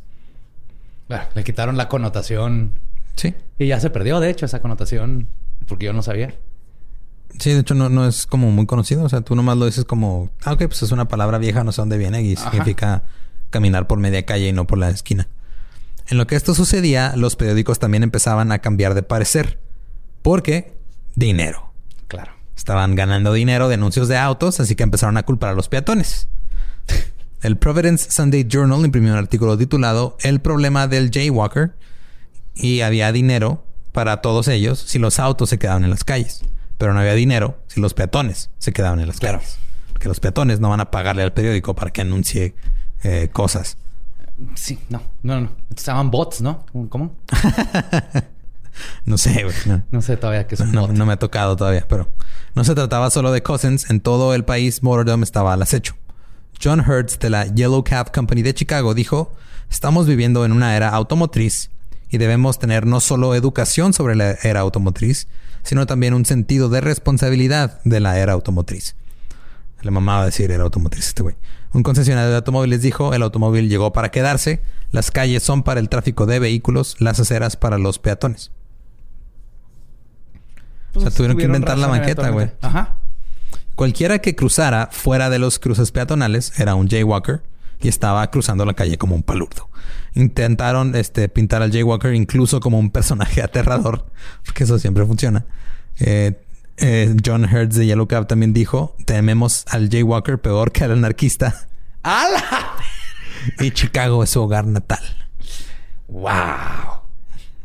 Sí, sí, sí, no, Siempre no, no, es- que un jaywalker han, han- han tumbado monarquías, güey. La gente que se cruza por Sí, donde es- no debe. En el orden va, o sea, eh, primero va el jaywalker, luego van las ardillas, luego los anarquistas, luego los nativos americanos y luego los nazis. Así de, Ese es el orden de odio. sí, de, de- de más odio a menos odio. ¡Wow! O de más Bien, amenaza a menos amenaza. No sé, por ahí va. En, en Chicago se hizo una acalorada batalla entre el juez de la primera instancia y Motordom. El juez se llamaba Oscar Wolf. Él respondía que los accidentes se debían a la velocidad de los automóviles.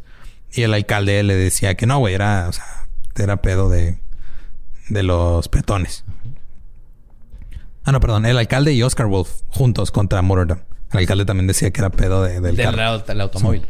En los periódicos, este, ambas partes se pelearon y Motordom declaró a Wolf en, en cumplimiento de su deber. O sea que no estaba cumpliendo con su deber como juez eh, por estar, este, A favor de... sí, por estar a favor de los peatones.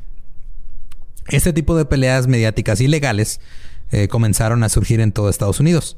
Se repartían folletos a peatones y en Syracuse se instaló un Santa Claus en Navidad con un megáfono que denunciaba a los peatones en la calle como jaywalkers. En vez de feliz Navidad estaba gritando, ¡Oh, oh, oh! ¡Eres un palurdo! ¡Cruza por allá! Estás haciendo culero, no te voy a llevar tus regalos y te, eh, te, te cruzaste, no te voy a dar regalos, pendejo. En San Francisco se creó una sala de juzgado de simulacro, así en el aire libre, y la gente pasaba y veía a los jaywalkers ser alec- aleccionados sobre la estupidez de cruzar la calle por otro lado que no fueran los cruces. Y millones de personas en todas partes aprendieron el significado de la palabra. O sea, estos güeyes aplicaron lo mismo que hacía este Hoover con los Four Minute Men, con lo de las ardillas, de que iban y hacían sus como discursos y todo eso. Ajá. Aplicó lo mismo, pero con Para jaywalking. Ajá. Muchos peatones no estaban interesados en estas nuevas medidas anti-jaywalking. Un editor de Chicago escribió que llamar a alguien jaywalker estaba mal. Cito, probablemente sea un hombre de la frontera bastante alerta, confiado en sus instintos. O sea, dijo, tal vez el güey está cruzando por donde quiere porque es un chingón y nunca lo van a atropellar. Sí, sí, tiene sentido común. Es que sí, sí hay una... ent- Entiendo, pero eh, pasa aquí cuando vas a- al paso en Estados Unidos, que estás en, en el centro y no hay carros casi. Y el- no pasa nada si con sentido común te cruzas de una banqueta a otra, ¿no? Pero les- se convirtió en unos extremos ahí horribles donde... Sí, hay gente que sabe cruzar la calle. ¿Estás diciendo que no pasa nada si no cruzas por la esquina? Ay, Soy un jaywalker. Soy peor que un anarquista, cabrón. Eres peor que un anarquista. En St. Louis, un hombre escribió al periódico, cito, escuchamos la vergonzosa queja de los jaywalkers para consolar a los J-drivers. Los engre- el engreído individuo que piensa que la gente es ganado y corre sobre ellos solamente tocando un claxon. La calle pertenece a la gente y no a ninguna clase y tenemos el mismo derecho. De hecho, tenemos más derecho que el automóvil. Pronto el término J-driver estaba ganando tracción en contra de los conductores. Está muy chafa, güey. Yo no lo apruebo. Está muy así de... No, ¿Cómo lo chingamos? Jaywalker. No, pues tú eres un J-driver, güey. No, les faltó mercadotecnia. Pero qué bueno que están, que están agarrando ahí camino, güey. Sí, o sea, es, es el equivalente mediático a decir tu cara. Ajá. La tuya, güey. Eh, en el Washington Post, un editor dijo: El J-Driver es una amenaza aún mayor para el público que el J-Walker. La etiqueta fue respaldada por el subdirector de tráfico de Washington, D.C. Incluso se escribió una obra de teatro llamada The J-Driver. Bien. Pero al final el término del J-Driver fracasó porque no contaba con el apoyo de una organización rica, un chingo de dinero, como lo hizo el término de J-Walker. Y no encajaba tampoco porque la gran mayoría de los conductores, la neta, Exacto. nomás era gente Es que no, regular. No, no, tienes que... Tienes que pensar bien. Sí, igual podrías decir que eran tal vez un poco culeros. Sí, Pero sí, lo- no. Los, los mataniños. O ponles algo acá. Sí, o sea, Mataniños hubiera sido un mejor nombre, güey. Ajá. Los Ángeles fue la ciudad que lideró el camino del control de peatones. Ahí la policía había intentado poner reglas que impedían a los peatones caminar en la calle o cruzar en diagonal, pero no fueron efectivas. La ciudad pintó cruces y colocó señalamientos que advertían que se prohibía el jaywalking. Las señales y los cruces fueron ignora- ignorados. En 1922, el Motordom se unió para formar una comisión llamada la Comisión de Tráfico de Los Ángeles y contrataron a Miller McClintock para resolver el problema del jaywalking. McClintock creó una ordenanza de tránsito que se esperaba sirviera como modelo para todas las ciudades del país y entró en vigor en enero de 1925. Entonces, aquí el problema y que sigue pasando hasta ahorita es las compañías son las que se meten al proceso legislativo y ellos ponen sus Y, y reglas. ponen sus reglas y luego los demás se tienen que adaptar a ellas cuando de hecho hay más peatones. Había reglas estrictas que fueron implementadas con multas.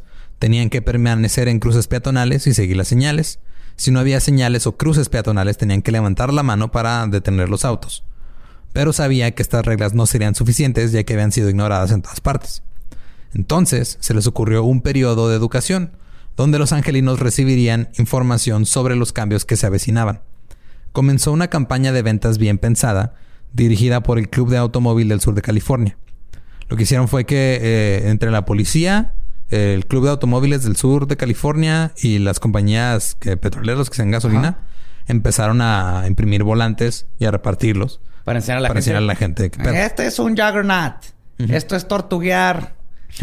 ese es Mr. Bean. Cuidado con ese güey. Más si tienes hijos jóvenes. De hecho, algo también que mencionaban era que la- la- cuando empezaban a conducir y todo, no.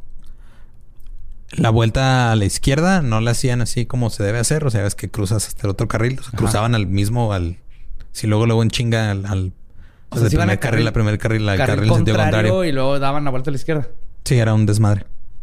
Eh, la semana antes de que comenzara todo este pedo, eh, cubrieron la radio con puros anuncios que tenían que ver con Así va a estar el todos, pedo ahora. Simón. Construyeron túneles peatonales debajo de algunas calles para que los niños pudieran caminar a casa desde la escuela y esto ayudó a promover la idea de que los peatones no pertenecían a las calles. Cuando llegó el momento de hacer cumplir la ley, al principio la policía hizo lo que habían hecho con el conductor, ese güey que le llevaron al desfile, Ajá. que era nada más este humillar a las personas. Como exponerlas. No- sí, no los, no los arrestaban. Los Exponiendo badabumearon. jaywalkers. sí. exponiendo palurdos. Eh, esa palabra está bien rara, pero Me encanta palurdo. en lugar de escribir una multa en silencio, sonaban el silbato y le gritaban a los jaywalkers para que se subieran al acero otra vez. Y este hubo al menos un reportes de dos hombres que se molestaron tanto porque les, eh, silbó el, el, el policía que se agarraron a chingazos con él y tuvieron que ser arrestados. Eso de seguro fue en Nueva York, ¿no? Ese pedo. No fue ¿Pero Los es en. California todavía? En California, Simón. Mira, no lo esperaba de los californianos. La mayoría de las personas, cuando escucharon el silbato, saltaban a la acera de nuevo. Y ya, era así como, "Ay, me vio el policía. pues, Ya. ya se resolvió el pedo. ¿Cómo, cómo se hace con los policías? Ajá. Y esto tuvo el efecto de educar también a las personas que veían a los otros ser este, Amone- am- amonestados. amonestados, ¿no? Ajá. Al no arrestar a las personas, evitaban hacerlas enojar. Porque se enojaban porque, ¿por qué me arrestas si yo puedo caminar por donde quiera? También evitaron eh, los tribunales, porque no, si no arrestas a la gente, no tiene que ir a corte. Porque en las cortes casi siempre le daban la razón a los peatones. Sí, pues es que eres libre de caminar por donde quieras, al final de cuentas.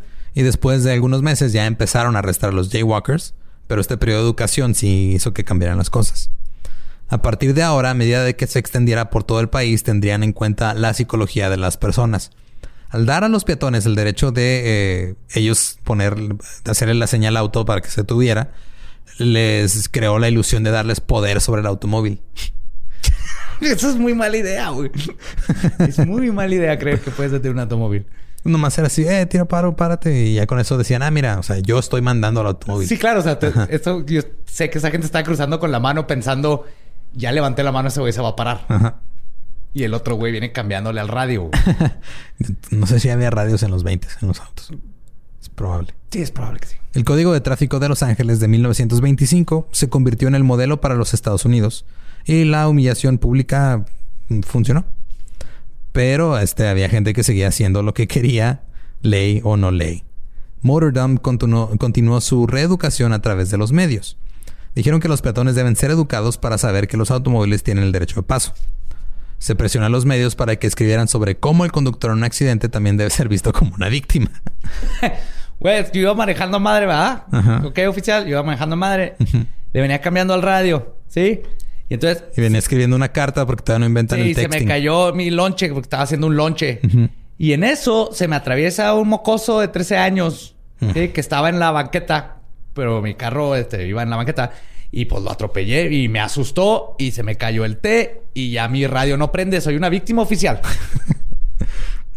Igualito. O sea, te digo, no, no puse, no quise citar ese, Otro, otro que, eh, que me ese caso del tribunal porque ya sabía que te lo ibas a saber perfecto, güey.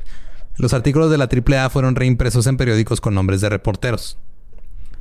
Porque lo que hacían, que lo siguen haciendo, güey, las corporaciones es ellos escriben la editorial y luego se se la mandan. mandan y ya nada más la publican y lo que hacían, todavía lo hacen, ya no, o sea, no sé si igual que antes, pero nada más le ponían el nombre de un reportero a veces falso para que pareciera que era Una una, persona, pieza, una no- persona, no una, pinche corporación.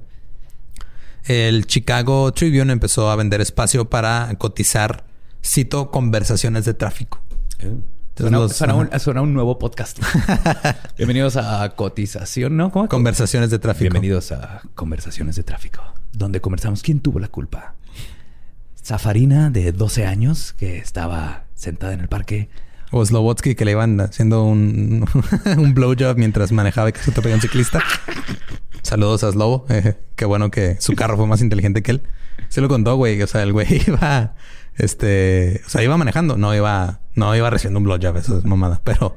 Este... El güey no vio bien a, en la carretera. Se atravesó un ciclista. Y su carro es más inteligente que él y frenó solo. Y súper... Yo a mí una vez me pasó con un ciclista. Casi le pegó, pero porque no traía reflectores. A mí una vez, este... No lo vi hasta que oí como un... rock. Se subieron los audífonos a madre. Discúlpame. Creo que fue mi rodilla en esa... Ahí está. Ya, sí. Es que abajo de donde estamos grabando está un controlador de los audífonos. Y, y lo pateó. forma, no lo sutilmente con la rodilla lo moví, así como acariciando un clítoris auditivo. Ajá, y de Y lo repente activé, se no sé escuchó. cómo. Digo, ustedes no escucharon diferencia, pero aquí se escuchó a madre. este, entonces, este, a mí me pasó una vez un, un güey, no me atropelló tal cual, pero en- se pasó un alto y le pegó a la parte de atrás, en la llanta de atrás a mi bici y nomás me derrapé y me caí, pero no fue grave. Pero el güey sí estaba bien asustado porque él, mismo se dio cuenta que había sido su culpa. Que se pasó el alto. Y sí se bajó, dijo, "Oye, sorry, perdón, este, venía Y distraído. lo Y hicieron sí. marchar en la calle. Sí, lo, lo hicieron marchar en la calle, encadenado. Y luego... Y tú atrás de él vestido de fantasmita, llorando. Estuvo- Enseñando tus muñones. Ey, eso- eso- esos desfiles estaban chidos. Sí, sí, sí, eran buenos tiempos. ah, extraño el 2016. Eh, también eh, indicaban este, que los peatones eran responsables del 90% de todos los accidentes. Siempre decían que la culpa era del jaywalker. Y aquellos que luchaban contra los autos, como Bruce Cobb, sospechaban lo que sucedía. O sea, sospechaban que había todo un pedo de lana detrás sí, de sí, esto. corporativo. pero no tenían pruebas. Los jaywalkers lentamente se convirtió en un término aceptable para describir a los peatones que no siguen las reglas. Al patrocinar la educación sobre seguridad en las escuelas, Motordome se aseguró de que la próxima generación viera a los jaywalkers como los malos. Además, se utilizó la presión social para educar. En 1925, un niño de 12 años fue acusado de jaywalking. Sus compañeros de clase se reunieron para ver su juicio, organizado por otros estudiantes. Hicieron una 12 mini años, corte. Ajá. Fue declarado culpable por un jurado estudiantil y sentenciado a lavar los pizarrones de la escuela durante una semana. Y se queda sin recreo. No, sin recreo. Sin recreo. Y ya no te vamos a dejar, dejar ir al baño entre clases. Pero solo caminé por la calle. Y vas, vas a tener que hacer 15 páginas diciendo no vuelvo a caminar por la calle. Otros se vieron obligados a escribir ensayos sobre por qué jaywalking estaba mal.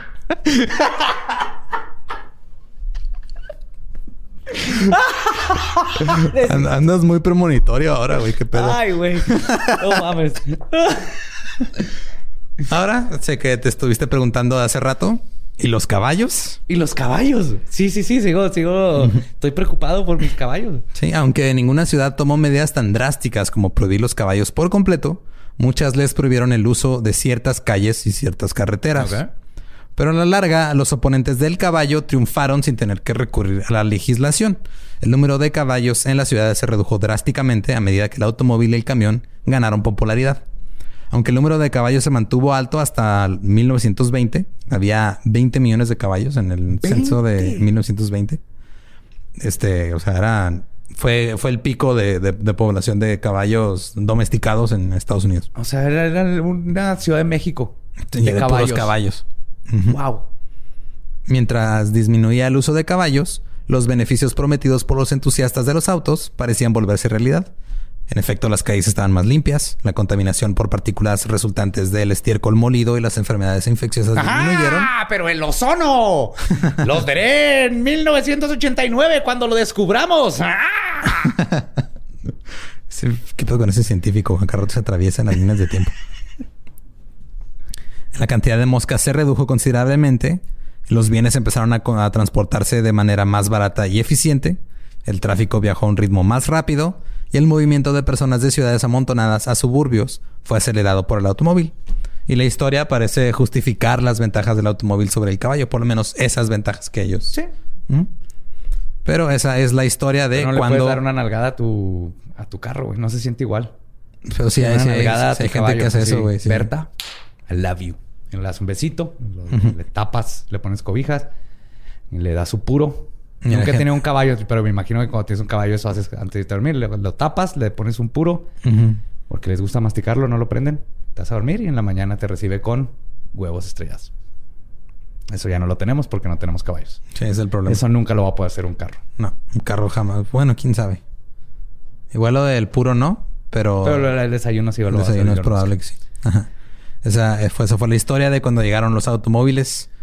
Está raro, o sea, porque es, es Nunca una... pensado en ese pánico que debió haber causado. Es como cuando llegó el, el internet y el- la radio y todas estas cosas. Los fidget La- spinners. Sí, es como.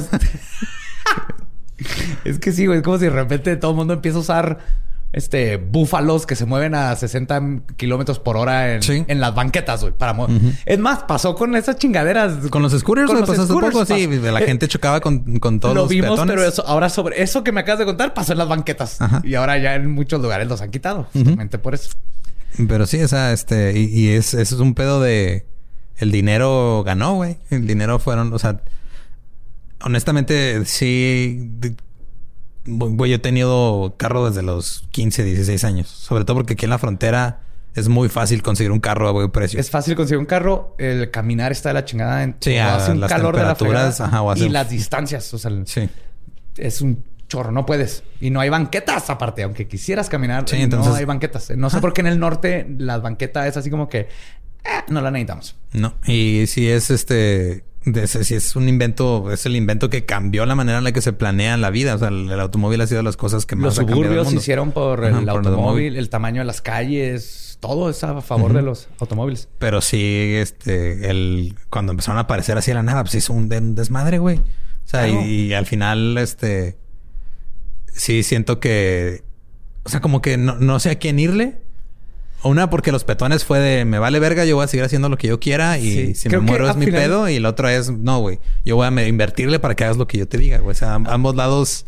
Es que al final de cuentas lo, lo que siempre echa a perder la tecnología y todo eso es, la, es el ser humano. Sí. No podemos tener nada bonito, güey. O sea, nos dieron un carro y quisimos me vale verga y voy a atropellar a todo mundo. Y entonces los peatones son de me vale verga, atropéllame, a ver si puedes, culero. Y ahí está la guerra hasta que alguien tiene que poner ley, que es lo que empezaron a hacer con semáforos y todo. Y eventualmente las compañías, cuando ven negocios, son las que terminan adueñándose de todo. Pero es porque nomás, si, si hubiera habido un sentido común entre todos, así de, sí, yo le voy a dar más despacio porque no quiero matar a un niño. Y el que... Pero, eh, Pero- ponernos de acuerdo entre todos siempre es difícil. Es un, es un desmadre. Y este, pues esa es la historia de cómo llegaron los automóviles a Estados Unidos. Y luego, años después, también llegaron a México. También en México pasó algo muy parecido. Igual, nomás que le habían este, más burros. sí. Y que eran más burros que caballos. Sí, manejando, me refiero. Todavía hay varios. sí, un chingo. Ay, güey. Pero este, muchas gracias por escuchar. Eh, recuerden que nos pueden seguir en todos lados como arroba el doyop con doble L. Eh, a mí me encuentran como arroba ningún Eduardo. Y a mí como el va diablo. Y recuerden que aquellos que no conocen la historia están condenados a morir atropellados. ¿Estás listo para convertir tus mejores ideas en un negocio en línea exitoso? Te presentamos Shopify. Tal vez no lo sabías, pero nuestro podcast More Than Mamis es un negocio y lo empezamos por supuesto para desahogarnos y hablar sobre la maternidad, no para convertirnos en expertas de ventas y del e-commerce. Así que sí, necesitábamos ayuda para vender nuestro merch y poner en marcha nuestra tienda. ¿Y cómo suena con Shopify? Llegó otra venta. Shopify es la plataforma de comercio que está revolucionando millones de negocios en todo el mundo. Ya seas un emprendedor desde tu casa o desde donde sea, Shopify es la única herramienta que necesitas para iniciar, administrar y hacer crecer tu negocio sin dificultades. Con Shopify puedo gestionar pedidos, envíos y pagos desde cualquier lugar, brindándote toda la información y estadísticas de tus ventas al detalle. Regístrate para un periodo de prueba con tan solo un dólar al mes en shopify.com barra sonoro, todo en Ve a shopify.com barra sonoro para llevar tu negocio al siguiente nivel. Shopify.com barra sonoro.